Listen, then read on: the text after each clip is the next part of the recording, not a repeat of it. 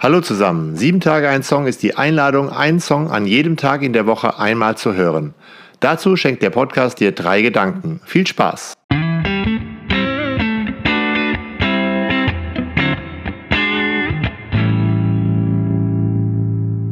Sieben Tage ein Song, Folge 201, Herr Kinski mit Immer nur.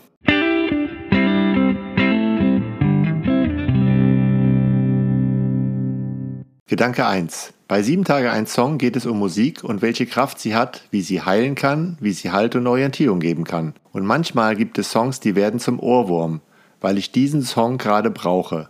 Das ist schön. Hallo, mein Name ist Anne-Sophie Neumann. Ich arbeite als Jugendpfarrerin im schönen Niederösterreich. Für mich ist Musik in meinem Leben sehr wichtig und deswegen ist mir irgendwann mal aufgefallen, dass ich eigentlich immer einen Ohrwurm habe dass ich sozusagen immer ein Lied in mir trage. Und es kann ganz unterschiedlich sein. Es kann aus meiner aktuellen Playlist sein. Es kann was sein, was ich mal im Radio beim Einkaufen gehört habe. Es kann ein Hit aus meiner Jugend sein oder auch eine Etüde, die ich mal auf dem Klavier spielen habe müssen. Die meiste Zeit läuft es einfach irgendwie so im Hintergrund mit. Und wenn ich mich dann darauf konzentriere, dann wird mir erst klar, was da für ein Lied gerade in mir klingt. Es kann manchmal sehr überraschend sein.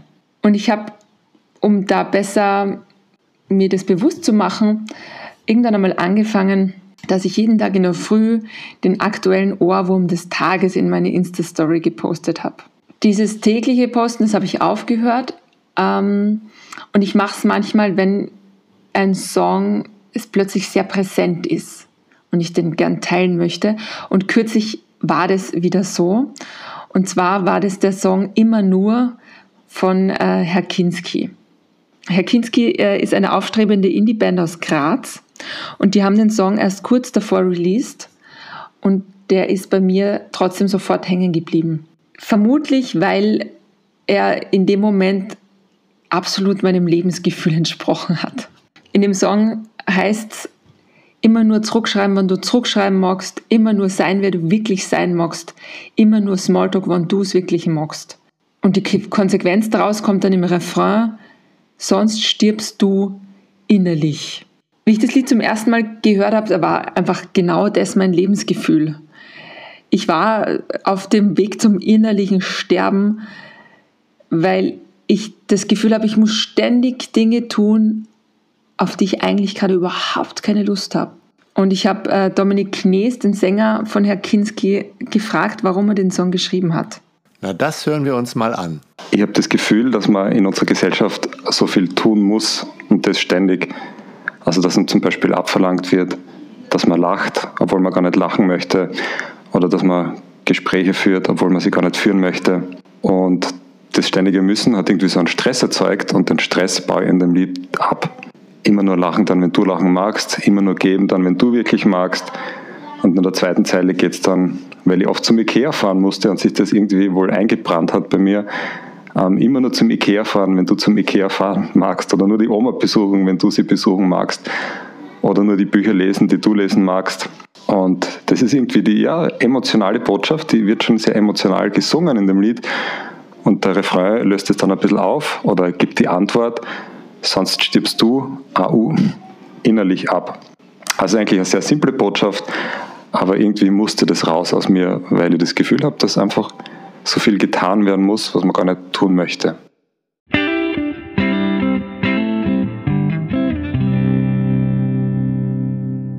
Gedanke 2. Kennt ihr dieses immer nur? Die Erwartung von anderen, die uns die Luft zum Atmen nehmen? Anstatt mein Leben zu leben, lebe ich nicht, sondern ich funktioniere. Ich lebe nicht, sondern ich halte mein Leben nur aus. Immer nur, immer nur, immer nur. Das kennen wir vermutlich alle. Oft gibt es so viel zu tun, dass es fast keinen Platz mehr für mich selber gibt. Es gibt kaum Raum, einfach nur zu sein und still zu stehen und zu spüren, wer und auch wo man eigentlich ist. Im Leben werden einfach unglaublich viele Erwartungen an uns herangetragen. Eltern, Lehrerinnen, Chefinnen, Kinder sagen uns, was wir tun sollen. Ernährungsberaterinnen sagen uns, was wir essen sollen. Ein Algorithmus sagt uns, was wir anschauen sollen. Der Fitness-Tracker sagt uns, wann wir schlafen sollen. Google Maps sagt uns, wo wir abbiegen sollen. Die Eltern erwarten, dass ich sie anrufe. Meine Freundinnen erwarten, dass ich zurückschreibe. Meine Kinder erwarten, dass ich immer zu Hause bin. Und meine Jugendleitung erwartet, dass ich eine gute Arbeit mache. Immer nur, immer nur, immer nur. Der Sound, der dazu in mir aufsteigt, das ist so ein metallisches Hämmern Maschinen am Beginn der industriellen Revolution, so ein gleichmäßiges Klopfen, das drängt und vermeintlich immer schneller wird. Und dazu passt der Synthesizer-Sound von dem Song total gut. Der drängt und stresst und treibt den Song an. Und ich muss bei dem Song auch an Maria und Martha denken. An die Erwartungen, die vor allem Martha an Maria, aber auch an sich selbst hat. Du musst die Gäste bewirten, kochen und backen, herrichten, wegräumen. Aber Maria, die fügt sich diesen Erwartungen nicht. Die bleibt einfach sitzen. Sie hört Jesus zu. Sie diskutiert vielleicht auch mit, weil sie für sich selber feststellt, das ist es, was ich jetzt tun muss. Das ist es, was ich jetzt brauche, weil sonst sterbe ich innerlich. Und das Tolle ist, dass Jesus sie da voll unterstützt. Und Martha sagt, die Maria, die hat sich richtig entschieden. Und das darf ihr keiner wegnehmen.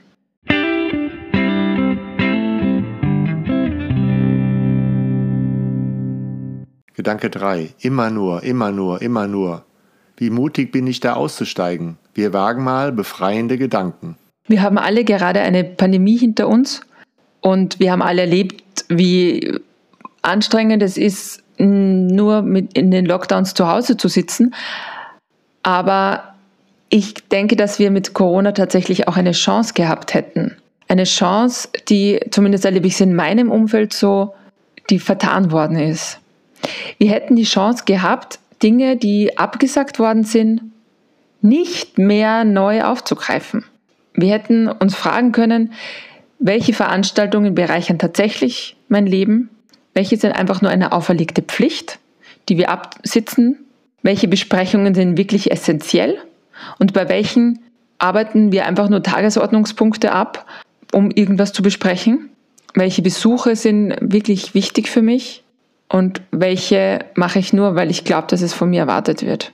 Und vor allem, was passiert eigentlich, wenn ich den Erwartungen nicht entspreche? Vielleicht ist es ja gar nicht so schlimm. Weil wem ist denn wirklich geholfen, wenn ich mich aufarbeite bis zuletzt? Wer hat etwas davon, wenn ich genervt, passiv-aggressiv und innerlich tot durch die Gegend hetze? Vermutlich gibt es ein paar Leute, die mir dann dankbar sind. Die Frage ist nur, zu welchem Preis? Ich persönlich bin noch nicht an dem Punkt angekommen, wo ich sage, ich mache jetzt nur das, was mir auch wirklich gut tut. Vielleicht braucht es noch ein paar Entwicklungsschritte, ich weiß es nicht. Ich bin an dem Punkt, wo ich sehe, dass es tatsächlich manchmal auch wichtig ist, Opfer zu bringen und die dann vielleicht sozusagen im Nachhinein Wiederbelebungsmaßnahmen durchzuführen. Aber ich habe auch gelernt, je früher eine Pause kommt, desto besser, weil wenn man die Pausen nach hinten also aufschiebt, dann müssen die Pausen umso länger sein, um auch wirklich erholsam zu sein. Ich muss also gut auf mich selber aufpassen und schauen, was tut mir gut, wo verrenne ich mich, wann ist es einfach zu viel. Und mache ich das, was ich tue, jetzt, weil ich es will oder weil es irgendjemand von mir erwartet.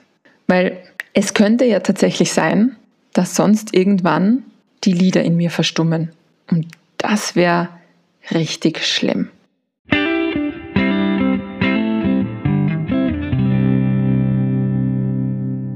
Danke fürs Zuhören. Bis nächsten Dienstag. Ich freue mich, wenn du mich bei Instagram und Facebook begleitest.